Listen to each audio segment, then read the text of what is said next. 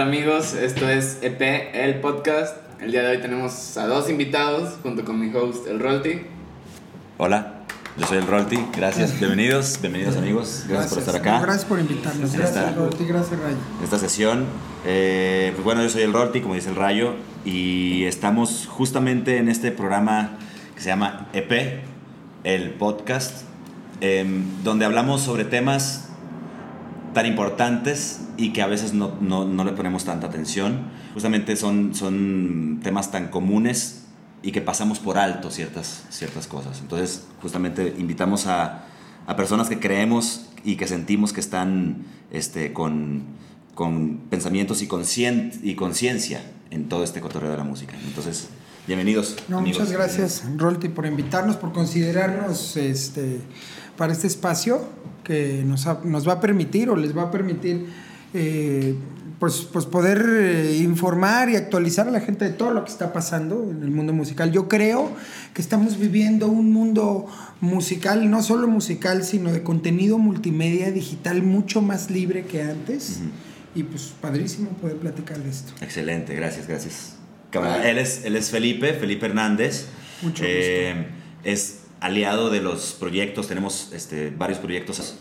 Um, Epicentro, la, casa, la misma casa del Rolti, este, tenemos también eventos que se hacen en, la ciudad de Querétaro, que ahorita vamos a ir comentando. Pipe para los amigos. Y acá, a mi otro lado izquierdo, camarada Santi, Santiago Lara. Bienvenido, camarada. Bienvenido. Gracias. Increíble guitarrista, increíble cantautor. Tiene este, ahí cocinando cosas muy chilas y este, yo admiro mucho lo que él hace quiero mucho a su familia y pues bueno, bienvenido. Gracias amigo, muchas gracias, qué divertido y qué honor estar en este primer podcast. El primer episodio. El va a debutar el pequeño rayito en la vida. bueno, el tema de hoy es la actualidad en la industria musical. Ok. Eh, Rolti no se presentó del todo, pero es un músico desde hace... ¿Cuántos años? 22. 22 años. Entonces ya tiene un poquito de experiencia. Algo de callo.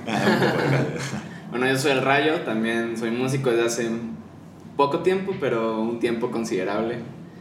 Entonces, considerando tu tiempo de considerando vida. mi tiempo de vida. Ah, considerando tu tiempo en la tierra. Bueno, en realidad sí, también Rayo, hablando de una vez en eso, Rayo yo lo admiro mucho también. Tiene canciones muy chilas, es un gran fotógrafo y es una Sí. gran persona también. Yo soy bajista, compositor, cantautor y, este, y hemos, eh, hemos tocado con grandes artistas y, este, y pues bueno, me siento muy afortunado de, de tener a gente aquí como ellos.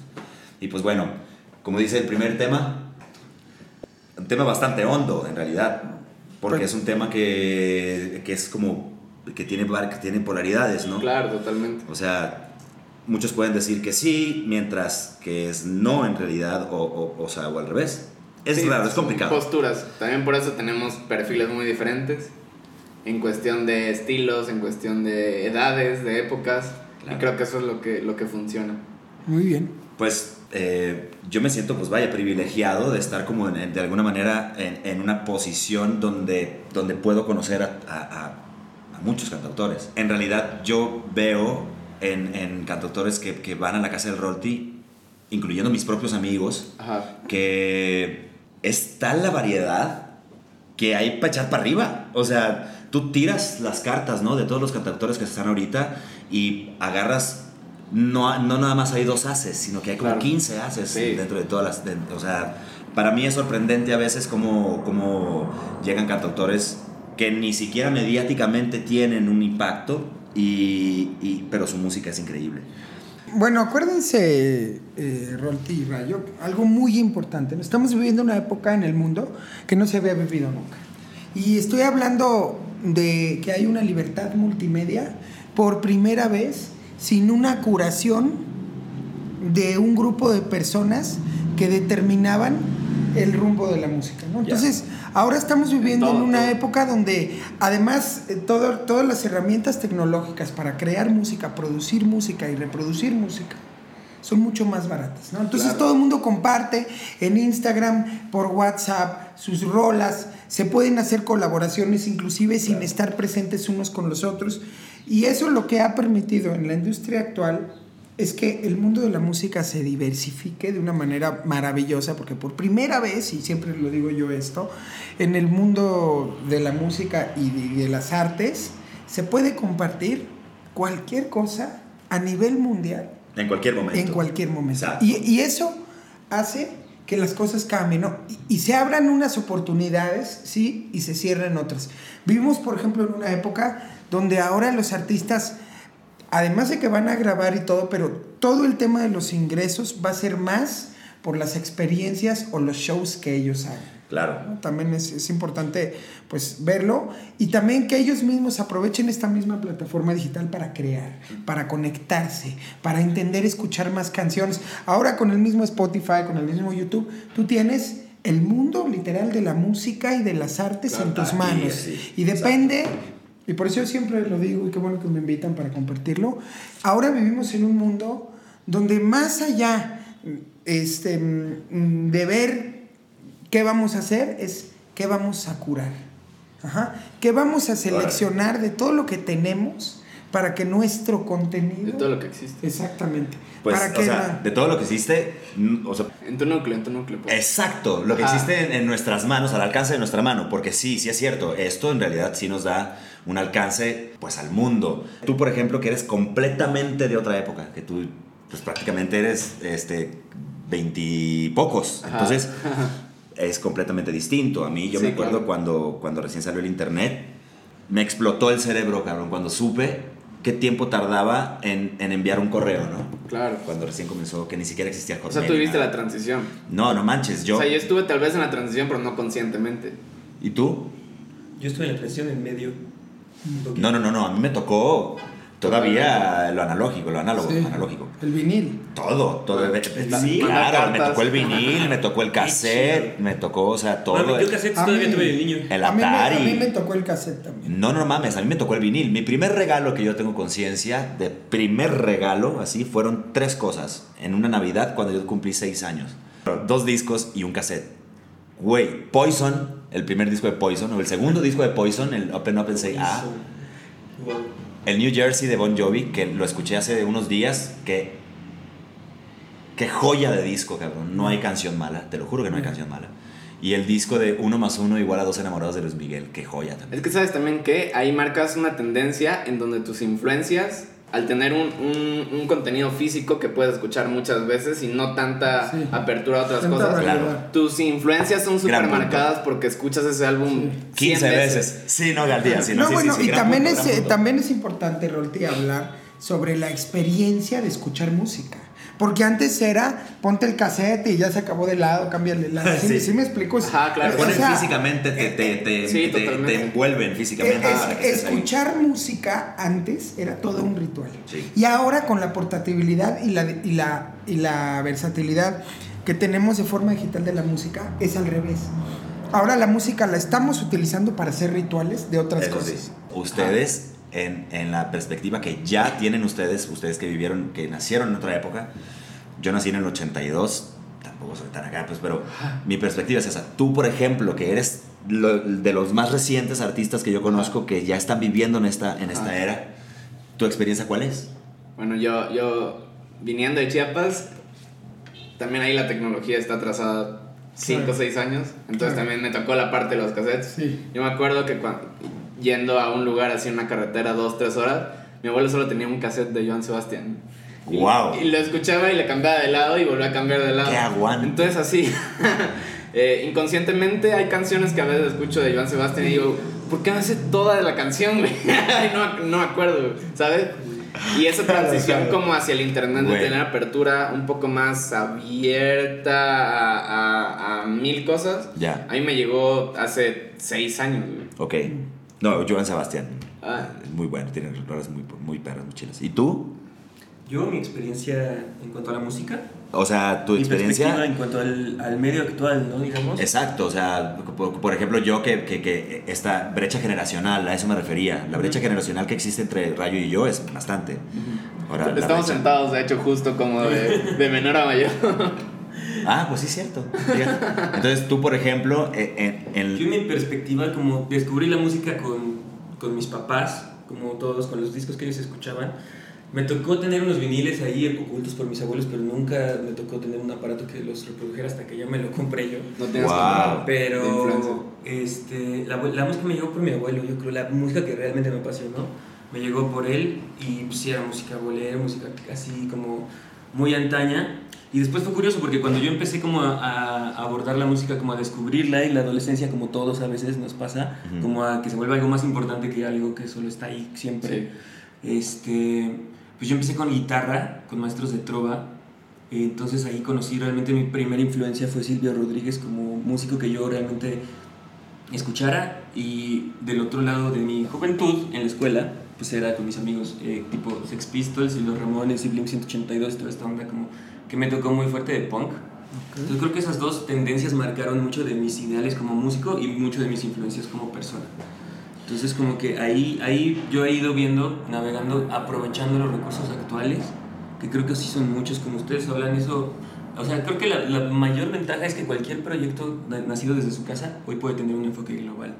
Yo me acuerdo que mucho de ti. preocuparse por la realidad Sí, de claro. su país o de Claro. su ciudad solamente. Claro. Puedo conectar con todo el mundo. Exacto. Claro. Y eso, eso, es, eso es muy valuable porque la gente al final, la música es indispensable. Le- Los chavitos La música te cría hay, al final de hay como un millón de ofertas, pero la música, la canción que le gusta la va a poner en repeat. Claro. su camino a la escuela. No, no, y es importante que Entonces, la gente que sus está haciendo playlists. música Esto lo es- sepa. Claro, antes nosotros hacíamos CDs quemados con rolas, me acuerdo, sí hacíamos Sí. mucho. Ahora los chavos hacen playlists. Claro. Y Es cierto, cabrón, Sí, sí. es cierto. No, no, no. Antes, Oye, no seas pendejo. gra- grababas acaba- cassettes con las rolas del radio. Por Sí. supuesto, yo llegué a grabar las canciones de las Olimpiadas, güey, que salían. Puedes llegar. Y yo, güey, no mames, la canción. Yo, yo grababa los videoclips en la O casetera los de videoclips. No seas mamón. Qué Pero, buen pero, punto pero, acabas de tocar. fíjate cómo ha cambiado el tema de que ahora las playlists hablan un poco de quién eres. ¿no? Claro. Y hablan de quién eres porque ahora sí tienes Es todo ese abanico de ¿En curación cuántos compilados estás? de, def- Por exacto, supuesto. de definir hacia dónde vas, quién No eres y hacia dónde vas. Y es bien importante que los músicos sepan que ese abanico no lo tienen solamente para construir lo que escuchan, sino para construir y compartir lo que hacen a un público, como lo dicen aquí, global. Claro. ¿ok? Entonces tú tienes que saber que cuando tú tienes un micrófono como músico enfrente, ya no es tu colonia, ya no es tu país, no, ya es el mundo, ¿no? Empieza a haber cuestiones y experimentos, por ejemplo, de rolas de distintos idiomas en una misma rola, o de colaboraciones de güeyes que viven en dos partes del mundo distintas que están haciendo una rola juntos, o de un güey que se mete al Syntec y hace una rola con 100 voces de él, ecualizadas de tal forma para que se escuche Claro. Y todo eso abierto la posibilidad de hacer mil cosas, claro. Sí. Yo me acuerdo mucho de ti, Santi, pues, de, de cuando es que ahorita tocaste un punto muy, muy importante. O sea, ahorita puedes encerrarte en el closet y hacer un disco. Sí. Y No, salir- salir del literalmente. Y ya sales No, del closet con tu rola. Del El, el tour por eso se Sí. llama Saliendo de Closet. Exacto. Exacto, saliendo del closet tour, güey, pero es que es increíble. Y entonces yo, yo recuerdo muy bien que eh, revisando, sí, procrastinando en algún momento hace como dos años, más o menos, eh, vi, claro, este, recuerdo muy bien el post diciendo que al fin salí del closet, o algo, un comentario así diciendo que habías grabado unas canciones, este, en, literalmente, en el closet. Entonces, eh, a mí se me hace increíble que como antes nosotros, por ejemplo yo a los 17 años, estoy hablando casi de la, del, del 99 más o menos, sí, 99. En el 99 nosotros eh, íbamos conociendo las computadoras para grabar, porque antes yo en el 99 yo pensaba que se seguía, que se, bueno, se seguía grabando en los carretes y todo eso. Y cuando logré grabar por, por primera vez una canción, como lograr grabar una canción tal cual, vi que lo estaban grabando en una computadora y entonces yo dije, órale, entonces ya se pueden grabar en las computadoras, yo decía. ¿no? Claro. O sea, imagínense, no se diga otra, otra generación anterior a la mía, pero entonces, ahorita es, es tan fácil como meterte al baño, al closet, este, debajo de la mesa, si quieres, porque debajo de la mesa suena diferente a, a estar sentado en la mesa, ¿me entiendes? Entonces, Claro. es increíble cómo, cómo se ha logrado, ¿no? Cómo se ha logrado esta, este salto. Claro. Se me hace increíble. Este cóctel de Totalmente colores musical, güey. No, Es pero- eso. Es porque yo Es creo que las increíble. herramientas que nos está dando el futuro o, la, o el presente, El presente. A, a los inquietos es lo que nos a- a favorece. Porque Ya. inclusive yo te puedo decir que la- mi primera, como anécdota, mi primera experiencia por la cual yo me dedico al audio, yo creo, fue porque tenía 7 años y mi mamá, pues estaba hasta la madre de que yo era un hiperactivo de mierda, y me dijo, mira hijo, toma esto, güey, aquí metes este cassette, le pones a grabar y puedes grabar todas tus historias. Si puedes inventar todas tus historias, puedes inventar tus programas y así.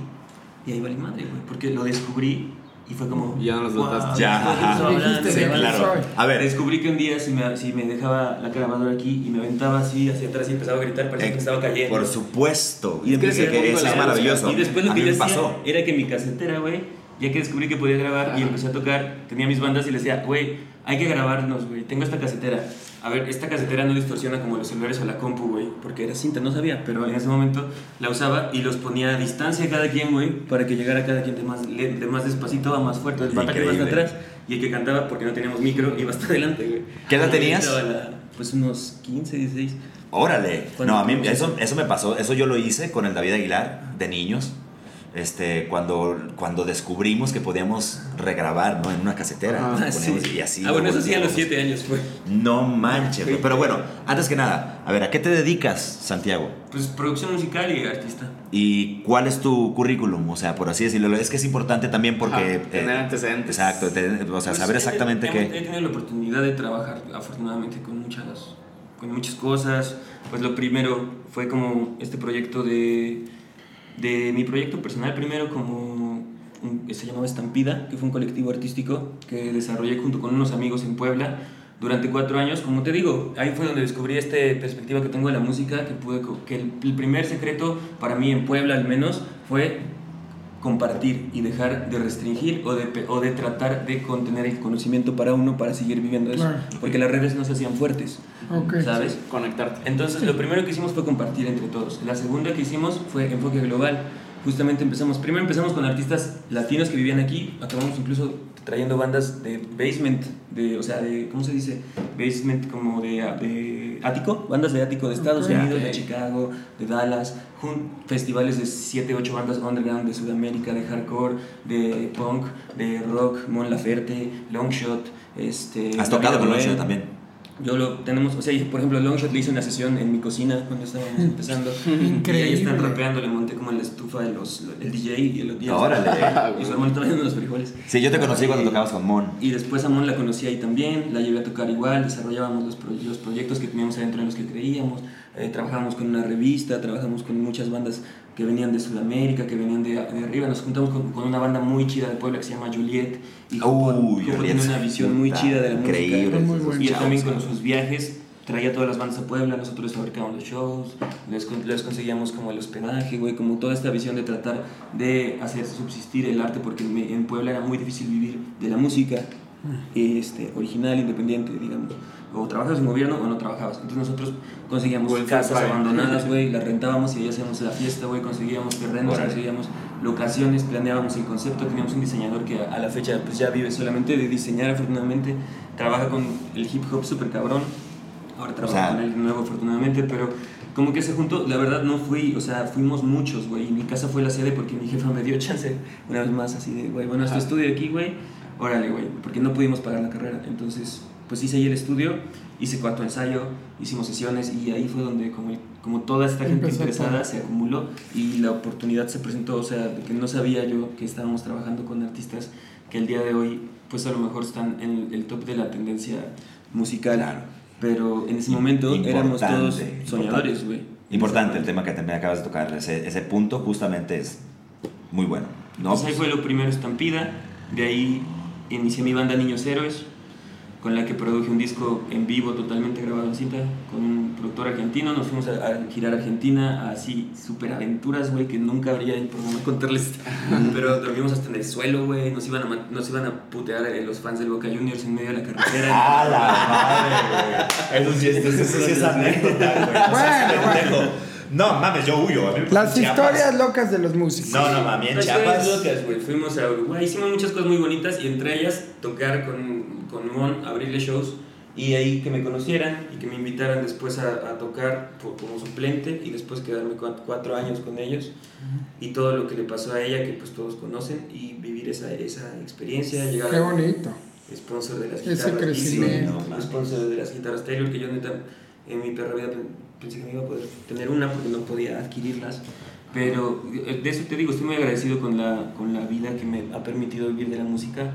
Después de eso eh, hice un disco en mi closet. Como ves que no...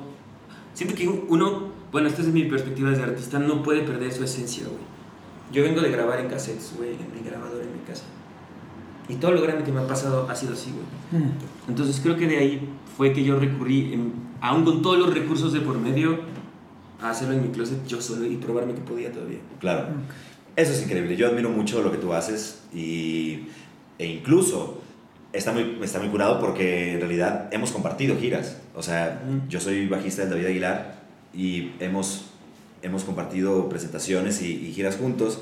No tantas, pero sí hemos hecho. Entonces, a mí se me hace muy chido porque no nada más te conozco como músico, sino también te conozco un poco más de, de como persona slash músico. A mí me gusta mucho que tú tienes esa sencillez justamente lo que acabas de decir, yo vengo de grabar eh, cassettes, eh, justamente yo también. Entonces, a mí me, me, me, causa mucho esto, ahora sí que me causa la causa de la que vienes, está muy chido, está, está muy, muy cabrón. Pues él es Santiago Lara, increíble. ¿Y, y, y tú, Felipe? ¿Qué bueno, haces? Yo, este, siempre me gustó la música, yo estoy un poco del otro lado de Santiago, ¿no? Porque yo más bien me dedico a utilizar la música para crear experiencias. Y a partir de mi camino que he tenido como empresario y profesor de yoga de hace ya muchos años, me di cuenta que la música es una herramienta de conciencia muy poderosa. Y, y, que a la hora de yo conectarme con músicos como Santiago, como ustedes, que están metidos en esto y que descubrieron la conciencia a través de sus instrumentos y de su trabajo y de a veces pelear contra el sistema que trataba de implantarnos unas rolas que la gente que no nos dedicábamos a eso pues tratábamos de entenderlas porque no había nada más.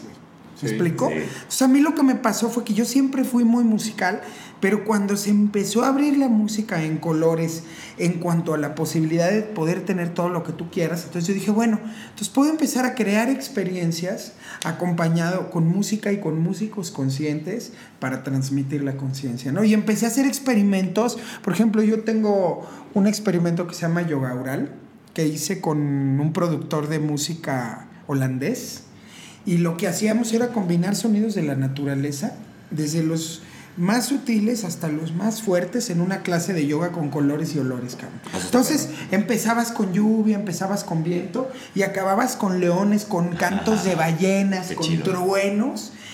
Y nos empezamos a dar cuenta que metíamos a la gente en un estado de trance espiritual a través de la práctica de la yoga, por ejemplo, con la música en vivo de, de este productor, ¿no? Víctor Pérez Rull, que con mucho gusto lo podemos invitar. Es claro una persona increíble que podemos tener aquí. Y me empecé a dar cuenta que yo podía crear este, experiencias a través de la música. Y, y en ese inter, bueno, pues me cambiaron el nombre, me pusieron el mago. ¿Por qué? Porque llegó un momento que yo era capaz de conectar a la gente a la conciencia universal a través de las mismas experiencias que yo ya había diseñado, ¿no?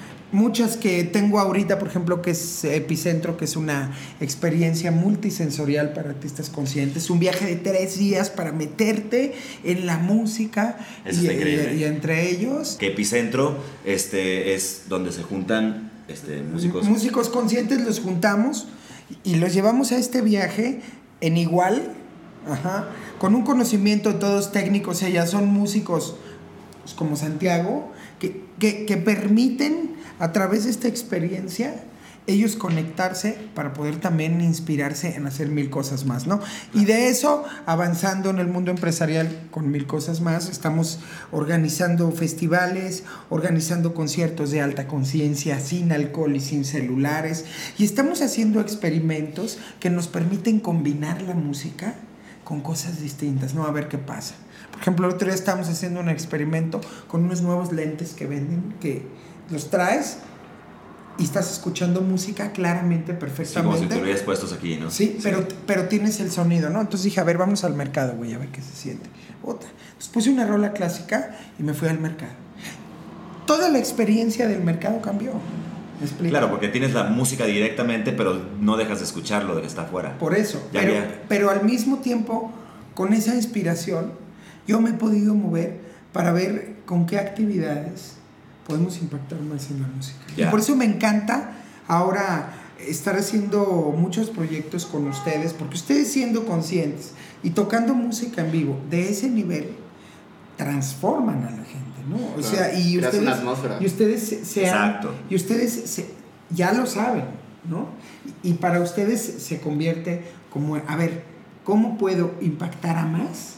Ajá, con lo que yo tengo, ¿no? Con Hacer más con menos. Exactamente. Claro. Nada más, perdón, Rolti, arroba la casa del Rolti para que lo sepan, es un proyecto que tiene el Rolti todos los martes. Todos los martes. Literal, o sea, es un es una catedral de la música consciente de los martes. ¿no? Ahí conocí yo a Una Felipe. nueva peña. Exactamente. Eh, Y, y es padrísimo que la gente desbloqueada, que decide el martes en vez de estar así en su casa sin hacer nada, que haya un espacio donde verdaderamente te desconectes de todo te pongas a escuchar Que sea lo, lo que un viene, templo de lo que se música. está haciendo. Es un templo De hecho, música. en el tema es muy importante eso, la parte de los venues. Claro. ¿Cómo es tu diferencia de Royalty que tiene un lugar donde llega a tocar la gente al Royalty músico?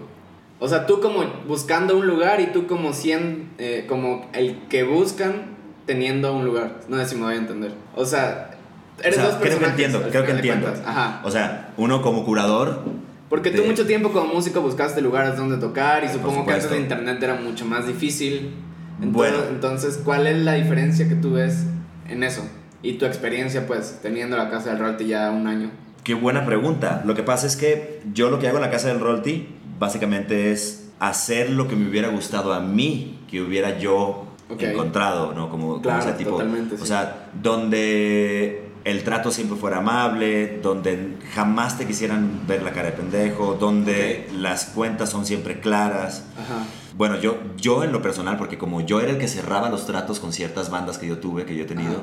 yo era el que cerraba los contratos. eso, a eso me refiero. Entonces, me trataban siempre de la mierda, en algunas ocasiones bien, en otras no tanto. lo que haces. Te Sí. pagaban, te querían pagar una pendejada por tocar este, dos fines, o sea, dos, dos días al fin de semana y tocabas cuatro horas cada día y te pagaban 600 pesos, ¿no? Los, dos- Ajá. el- al final del sábado te ten 800 y tú decís, ¿what? ¿En serio? Entonces, yo en mi, en mi caso personal, más bien aquí el...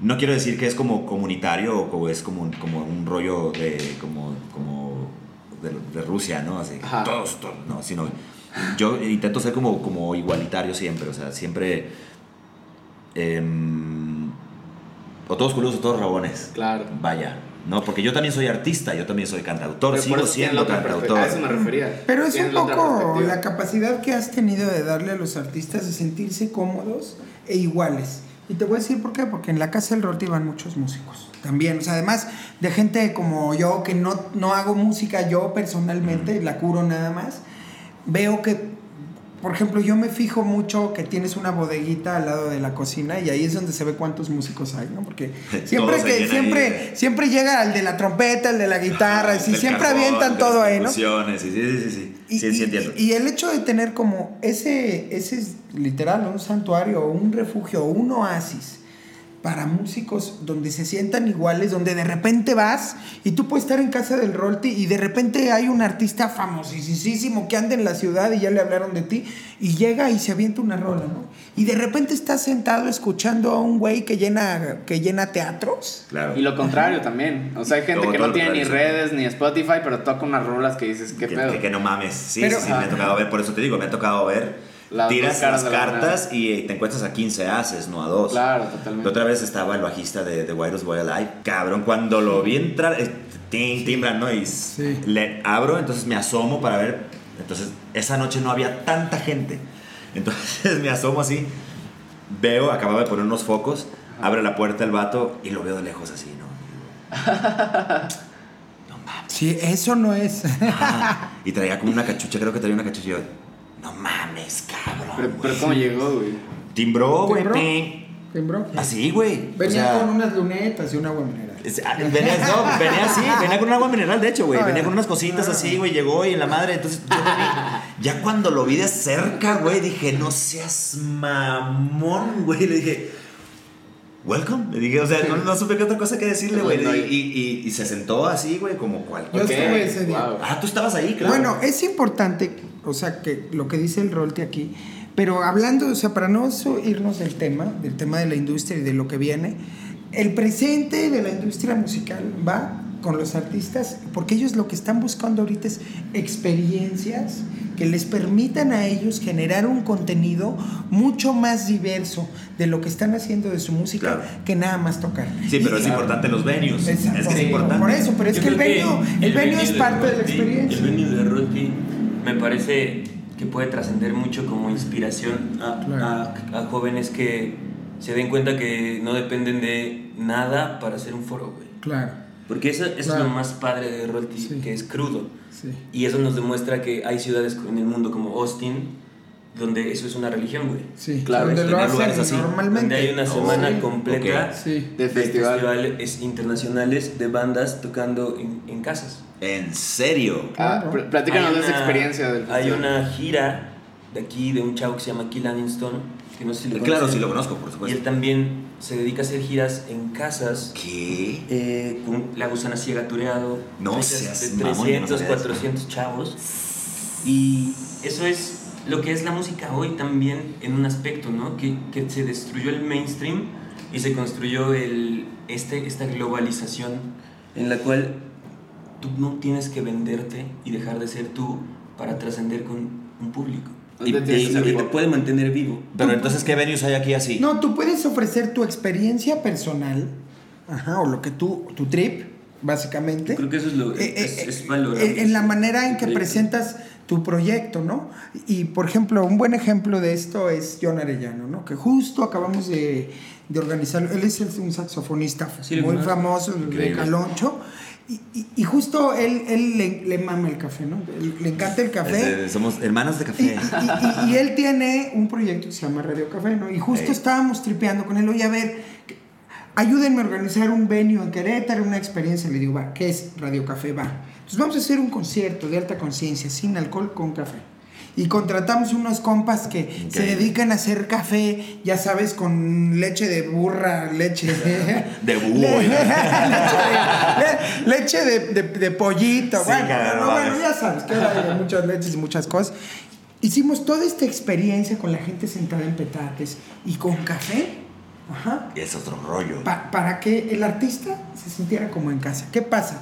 Entonces, como el artista ofrece su experiencia de vida, no nada más a través de la música, sino a través del venue, y lo que ofreces en el venue, Eso es entonces eso. cambia, cambia la forma en que el público percibe la música que está recibiendo. Claro. E incluso se cura el público, porque tú como artista, y ya una vez que resuelves el tema económico, lo que tú quieres es estar a gusto. O sea, no, no quieres que te anden mangoneando, ni, ni que te anden diciendo que tienes que bailar así, Claro, que tienes claro. que cantar esto. No O plastificar sea, tu. Tú tu prefieres como lo hacen.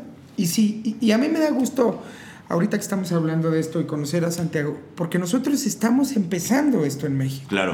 O sea, Por ejemplo, ¿sabes qué me pasa con, con Niños Héroes? Con mi primer banda que tuve, Shine Yago, algo que sí, o sea, como redondeando también en esta cuestión de venues, esta cuestión de global, yo, como que la onda es que uno se aviente a vivirlo, porque hay un mundo de conocimiento, hay un mundo de oportunidades. Yo me acuerdo que la primera gira que yo me pude gestionar en mi vida fue con un disco que yo mismo me autogestioné, después, o sea, que yo mismo me grabé, y después lo que hice fue grabarme una live session en la sala de mi casa, y esa live session pasársela a 28 bares que busqué en Facebook, Claro. de cada ciudad en la que yo Ok. quería ir, y de esos 28 me contestaba uno o dos y armé mi primer gira de. Ay, otro punto súper importante, cabrón. fue gracias a buscarla, buscarla, venues. bueno, deja también tú la eso. importancia de curar tus experiencias. Claro. Pero, y de o sea, ver dónde quieres tocar. Oye, pero a ver, Eso, a ver. Al principio es muy difícil para el artista Ajá. escoger. Más si no tienes Yo- algo arriba. Después, por ejemplo, con Niños Héroes, era una, un goz- era una cosa de que nosotros preferíamos buscar los lugares donde estaba buena el, el- el evento, donde iba a ir gente, que los lugares chingones por renombre.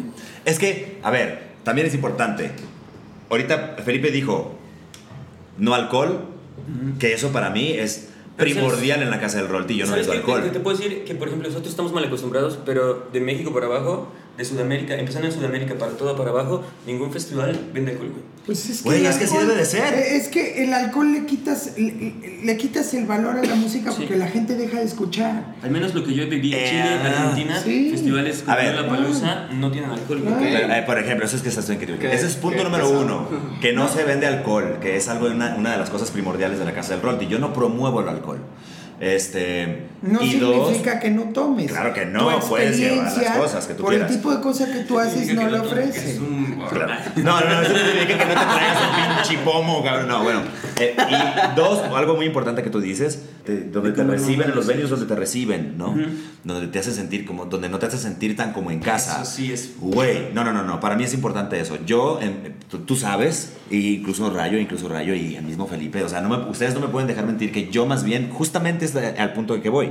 A mí, yo lo que hago en la casa del Rolti es como a mí me hubieran gustado que me Claro, trataran, que me, que me hubieran tratado, o como, en- o como me gustaría que me trataran de aquí en adelante también. Bueno, pero Un también, amigo. eh, también una Claro. cosa. Es importante que ahorita le estamos hablando al público y, y que mucho del público que nos va a escuchar hacen música, que sepan que, ellos son los responsables de buscar sus experiencias y que nos busquen a nosotros, porque nosotros estamos direccionando a esos artistas a los mil contactos y mil experiencias y mil venues que se nos están abriendo, porque la gente que nos está permitiendo llegar a sus lugares para llenarlos de música y color sabe que la banda que llega es banda chida, Claro. banda que no viene a destruirse, a hacer Por desmadre. supuesto. O sea que tú consideras que ahorita, ustedes dos consideran que ahorita la banda es, es más consciente, por así decirlo. Es que Pues- es como una ruleta rusa realmente. O sea, de Pues yo creo cinco, que de uno todo. te sale así como. Sí, pero a esa voy la pregunta. Lo que creo más bien es que sí tiene potencial este concepto. Claro, obvio. ¿Cuál concepto? obvio. El concepto de la música consciente, de los Sí, ya, sí. Claro que tiene Claro. potencial.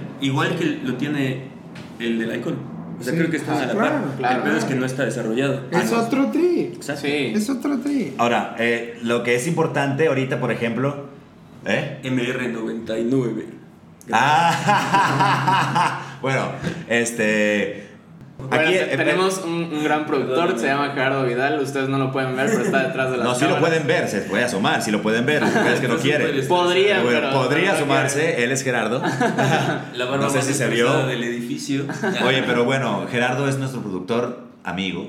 No, y, además él está documentando las experiencias, porque ahora el siguiente paso, ya que están las experiencias y que estamos, bueno, yo no soy músico, pero que están los músicos listos a llevar su música en distintos venues de distintas formas, documentarlo. Claro. ¿Por qué? Porque quiero decirles Porque algo si no, no más. existe. Tú puedes hacer un concierto, como tú dices, con 40 personas, en una casa, con un escenario padrísimo que haces, o la casa tiene una alberquita o un espacio padre, lo grabas Claro. lo subes a YouTube Y y, tú no sabes. Estás en todo el mundo. Exacto. Sí. Ahora lo estamos viendo con Es el sentido de la omnipresencia. Todo el mundo está haciendo rolas. Ojo, porque antes de que nos acabe el tiempo, ¿creen ustedes, por ejemplo, que ahorita, entonces, en la actualidad, es más fácil no llegar a más, no llegar a más público? Porque es claro que podemos llegar a todo el mundo, es muy claro. Sí. Pero, ¿qué consideran que es más fácil? Por ejemplo, tú como músico, Santiago, ¿tú consideras ahorita que es más fácil llegar a la gente de verdad? Lo que considero que es más fácil es llegar a tu gente. Exactamente. Hacer A la gente que le va a gustar. O sea, Claro. el, el, el hecho del concepto global no es decir ahora todos pueden ser Justin Bieber, sino ahora todos pueden vivir de la música. Hay, hay bandas que sí se autogestionan. Qué Mira, importante lo que acaba de decir, ¿eh? De una banda que se llama The Suffers, que es una gran banda de, de Dallas, que lo que hizo fue lo mismo. Bueno, es impresionante la banda de por sí. Entonces lo que hicieron fue grabarse en vivo y es muy buena la banda. Y invertirle todo su dinero de sus part-time jobs a, que lo, a, que lo- a promocionarlo. Y lo que pasó con eso fue que lo escuchó Jim Kimmel y los invitó a un en vivo. Y de ahí ellos solitos toda su vida se han estado autogestionando, han ido a Europa, han tenido tours por todo Estados Unidos, Qué y han venido a México a tocar un festival de jazz en Querétaro, han ido a Sudamérica, Argentina a tocar en un festival, primero todo autogestionados, ahora ya se hizo grande, ya dejaron sus trabajos de medio tiempo, ya tienen una oficina, ya tienen un manager, Ya es otra cosa. y no es Están un- tocando Yo me los encontré, me los encontré en Toronto, me los encontré en Los Ángeles, me los encontré en Barcelona, en fechas que tocábamos a la par. Y los güeyes, las veces que los fui a ver, había 300, 400 personas. Ok. Pero si tú hablas del poder del pensamiento global, es decir, tu moneda no es tal vez de la que tú estás hablando, estás hablando de tu cotización en dólares a, a nivel mercado global. Entonces, cuando tú te cotizas en dólares y luego lo regresas a tu realidad en la que vives, si tú te vas a tocar a un venue en Estados Unidos donde para ellos 500 dólares no es nada, más Claro. tus gastos de viaje, Pero tu guitarra, y tú Sí. regresas aquí con 10 mil pesos, aquí nadie te los va a poder pagar. Claro, sí, sí, sí. Ese, Entonces, claro, ese, claro. Es el, ese es el futuro para, Eh, para la eso. A mí, a mí me gustaría dar un ejemplo de inspiración para toda la gente que nos está escuchando. Un buen ejemplo es Santiago, o sea, la neta, padrísimo. No, no, claro, claro, les, voy, no mames. les voy a platicar otro ejemplo así, rapidito, nada más para que veamos dónde estamos y a dónde vamos. Jacob Collier. Fíjense bien, el güey hizo dos discos metido en su cuarto. en dos semanas. Fíjate bien. Wow. Es que está cabrón. En la entrega de los premios Grammys, los últimos, que representan la- la- un poco el mainstream o Sí. lo que viene, Claro. el señor se llevó dos Grammys. Súper. ¿Y sabes qué? Está produciendo música by, by the minute en este momento, que está posteando en Instagram y que está regalando amor y color y está viviendo la vida y está transmitiendo el mensaje. Está Que al final es tu misión, hermano, y es tu misión. Rayo. Eh, A ver. Es tu misión, Rolfi. Phineas, el productor de Billie Por Eilish. eso. Por ejemplo, el Es hermano de Billie Eilish. Billie Eilish es otro gran Se ejemplo. llevó siete, ¿no? O cinco o seis nominaciones. Cabrón, Güey, seis. ey, local, local, es Maverick. Ese justamente decir. No nos vayamos muy lejos. Es Maverick. No, no, a lo que yo quiero llegar con eso Oye, es mi que. cabrón. Es que el poder. Lo primero que pasa es se globaliza. Ahora, lo siguiente que pasa es el artista piensa que puede, puede producir todo al mismo nivel que antes se producía en mainstream. El artista empieza a embelezarse y a, barroco, a ser barroco, a ser Claro. bien producido. El público se empieza a saturar de información demasiado barroca. El público empieza a buscar la raíz. ¿Quieren y lo que más te conecta conectas con es lo real. Es ¿qué lo vas- más- por eso es importante que en este mar, en el que, en el que parece que tenemos espejismos de muchas ofertas y muchas cosas, como artistas nuestra mejor forma de defendernos es mantenernos reales a de dónde somos, Ajá, venimos. claro. No importa si es pop, reggaetón, rock. Por Es supuesto. que a eso quiero Es- llegar. es- A eso, ¿tú qué ibas a decir de eso? Que, que la influencia de la, de la onda del internet Eh. es de ida y de venida. Claro. Porque Ok. tú, tú recibes una información de que un cabrón de, de un pueblito del norte está haciendo música y ya vive en la ciudad y ya Claro. está con una disquera. Y, y eso es una cuestión que te inspira. Pero por eso es Fuera, fuera de como influencia, como inspiración de que tú también lo puedas hacer viviendo en un pueblito donde tú quieras.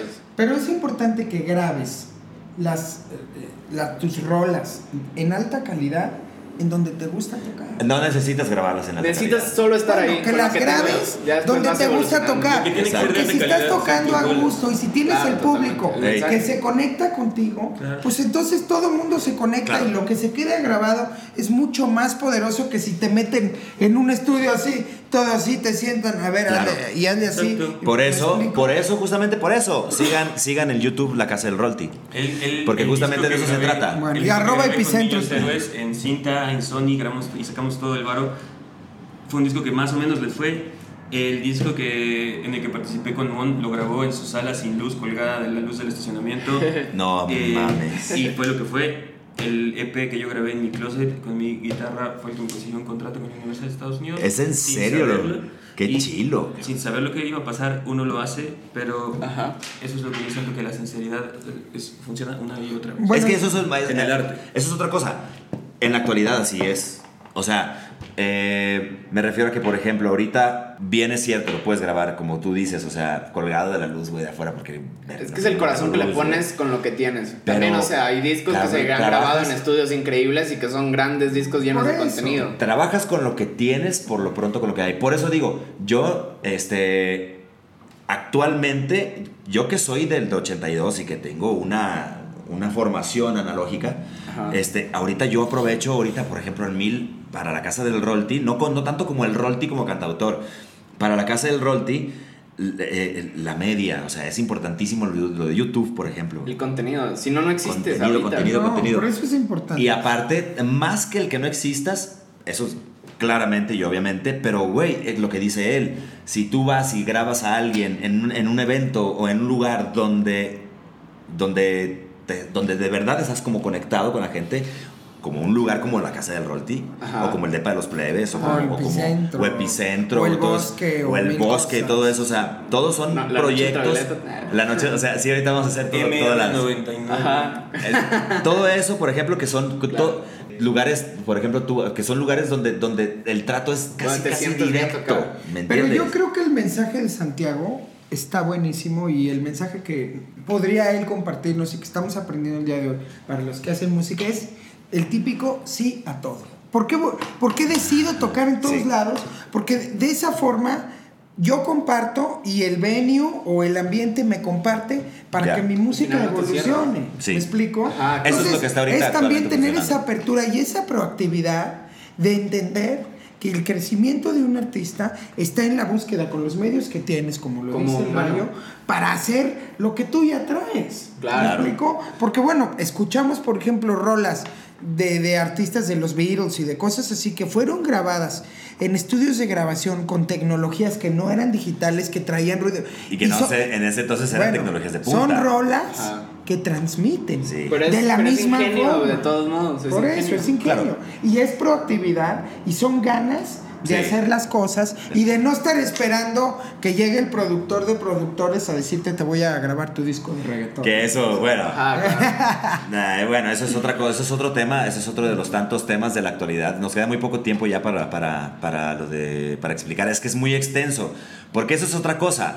El reggaetón en la actualidad y... la- Pero yo creo que, o sea, bueno, O sea- antes, de, antes de, de cualquier cosa, como músico creo que también hay que respetar y aprender una Claro. cuestión del reggaetón, que fue, que es, es un movimiento que viene de- desde abajo y que tiene sus mismas raíces ahí, que a lo mejor en este momento comercial puede o no. A mí me gusta el reggaetón. No, y conecta la No, gente. no, aparte O es sea, algo, algo yo, que va yo, creciendo. yo, yo no soy tan fan en, en una cuestión, pero en, en ciertas cuestiones como ideológicas, pero en una cuestión como de aprendiz. ¿De qué le aprendo? Yo creo que le aprendo mucho a la sinceridad, le aprendo mucho al trabajo en equipo, Claro. le aprendo mucho al estarse apoyando y le aprendo mucho ahora que yo también tengo este enfoque de estar siguiendo, o sea, es, es, es a veces triste para nosotros enfrentarnos a la realidad de que aquí a veces no tenemos esta apertura perspectiva por las necesidades que tiene el país, de que todos vamos por el día a día. Sí. Pero siempre te puedes nutrir de otros lugares ahora con el internet, de otros productores, de otros consejos. Por medio de Instagram, por ejemplo, Claro. yo he encontrado una cantidad de tips súper rompecabezas de vuela, vuelas esos, así, de, de post de productores,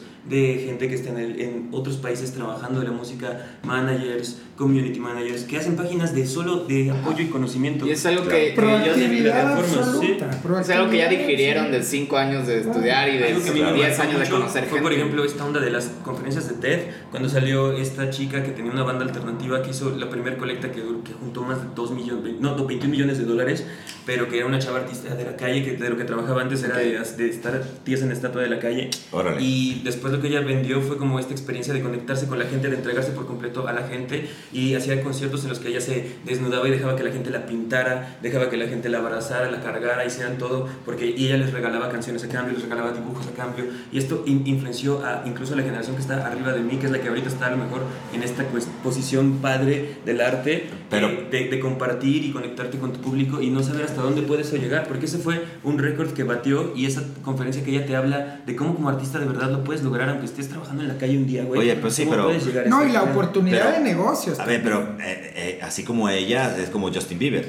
O sea, Ah, claro. a ella, ella le tocó la suerte, porque Una así como ella, hay 500 en la ciudad al mismo tiempo haciendo lo Pero mismo que ella. Yo creo que no, yo creo que no, yo creo que no, no fue suerte. Yo creo que Es la- de verdad la cuestión es que cumplió toda la lista de puntos, hizo todo el checklist. Yo creo No, no, que no, está bien excelente. No, lo que- a lo que yo voy es que... porque, porque al final yo creo que todos, todos, todos tenemos ese potencial. Claro. La cuestión es que de verdad, yo, como productor, como un productor que ha vivido como, como cliente y ha vivido ahora como este, como el que ofrece el servicio, te lo puedo decir, la gente, o sea, tú la vas conociendo desde dentro, tú ves los proyectos y te conectas con ellos dices, güey, eres buenísimo, pero difícilmente vas a salir adelante, güey. Y Porque tú, no güey, de- Ajá, y es como ciertas, hay, hay ciertos aspectos, ciertas cosas que uno deja de hacer y que de verdad no hay, no existe forma de fallar, güey. No existe. Yo estoy completamente de acuerdo. puedes- Si tú haces el plan A y tiras el concepto de tengo un plan B y solo tienes el plan A, entonces te vas a morir haciéndolo, güey. Claro, Si no, a la medida. si no tienes, o sea, si no tienes otra opción más que vivir de eso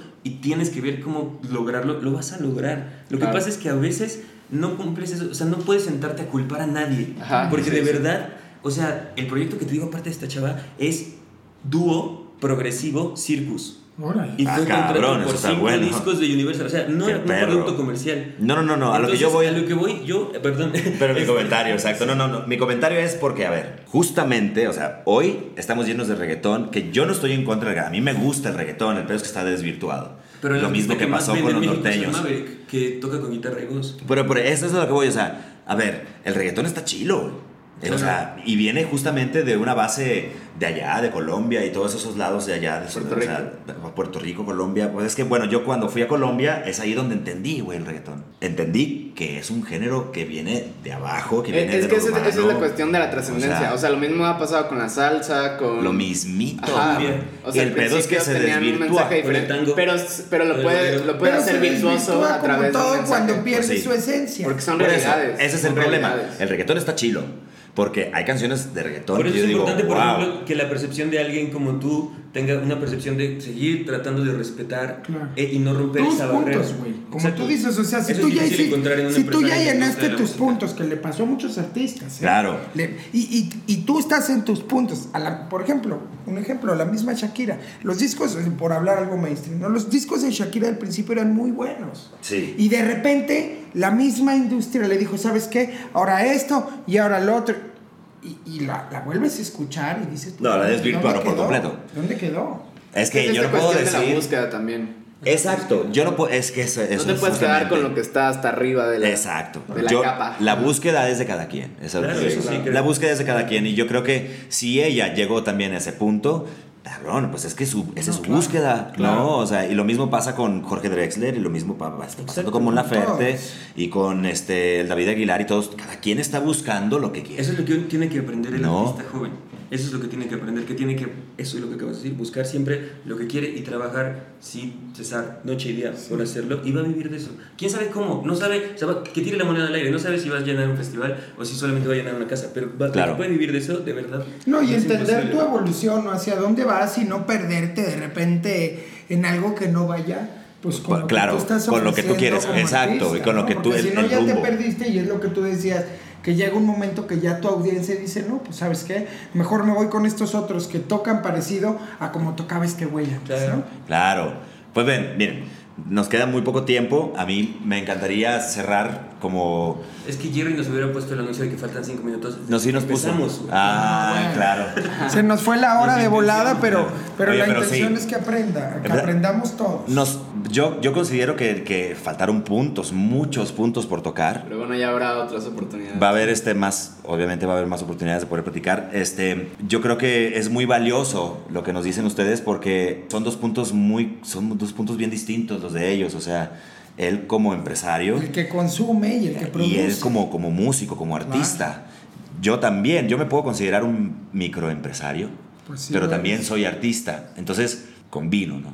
Y a mí Rayo se me hace de los mejores fotógrafos que tiene México. Gracias. Entonces, él es, eh, a, a- a mi punto de vista, también es como de esta nueva ola generacional de artistas que vienen a, a hacer todo un movimiento nuevo. multidisciplinarios, Por que eso es supuesto. muy importante porque ahora las herramientas tecnológicas te permiten empujar tu arte desde otra, tu si- música, tomas tus fotos, Claro. haces tus arreglos, si tienes tu syntec y por ejemplo haces tus, tus beats electrónicos de repente, el mundo está, es una carta abierta Sí, con está- todas está las cabrón. herramientas del mundo para que, como dice Santiago, y el mensaje yo creo final de, de este podcast, por lo menos en mi caso, es, ¿qué, qué hago como artista? Haz lo que sientas que, que, que- que transforma o, o que transmite lo que quieres Claro. transmitir al, al- al público. Y si lo logras y si realmente trabajas en satisfacer esa necesidad tuya como artista, vas a vivir de esto. Básicamente es eso. Yo también entendí el- ¿No? un poco el mensaje así. O sea, actualmente Incluso ahora que seguir estas páginas, o sea, la- los- las estrellas de la música electrónica pegaron sus primeros discos cuando ellos tenían 40 años, después de Claro. 20 años de estar haciendo música. es que estuvieron y estuvieron. Claro, que ese trip de la No música electrónica es otro trip. Yo- Bien el fracaso interesante. está acá, no está en la Es que son mundos diferentes. Completamente. Ya, Yo- poder- ya tendremos un programa donde hablemos específicamente de música electrónica. Ah, Pero, por ejemplo, pero la sí. música, o sea, la música tiene ese poder.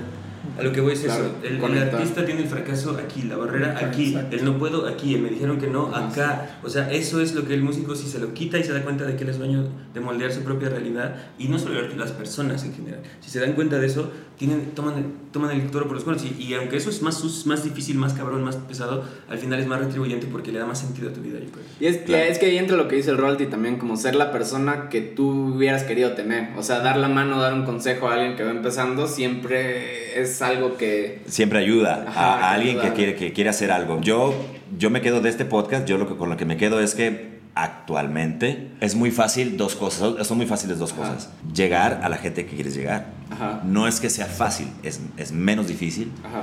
Y dos, que como artista, también no como cantautor, sino como artista y como fan y como por fuera, es más fácil llegar con los artistas. Claro. Entonces, ese es otro tema que vamos a hablar después, pero lo que me quedo es que actualmente las herramientas son exponencialmente, son así gigantesco. ¿No? Ajá. To- Todo, lo que tenemos a gran diferencia de cómo estábamos antes, ¿no?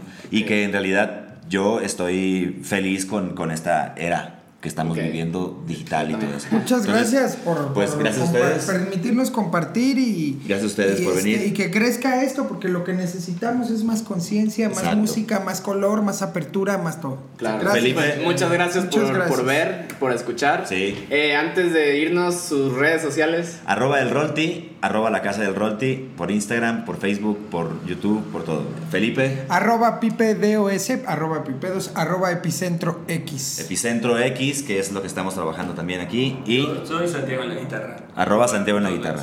Ok, y ra- arroba rayo ultravioleta. Ahí, para que nos sigan. Y pues aquí es EP, el podcast. Gracias, Gera. Gerardo Vidal, que es nuestro productor. 99. Y pues bueno, Se graba en MR99, Ciudad de México, por cierto. 99. eh, por cierto, por cierto, es importante Colonia eso. del Valle, por cierto. Colonia del Valle, este, un lugar bellísimo. Gracias. Nos vemos la Gracias. próxima con. Adolfo Prieto, por cierto.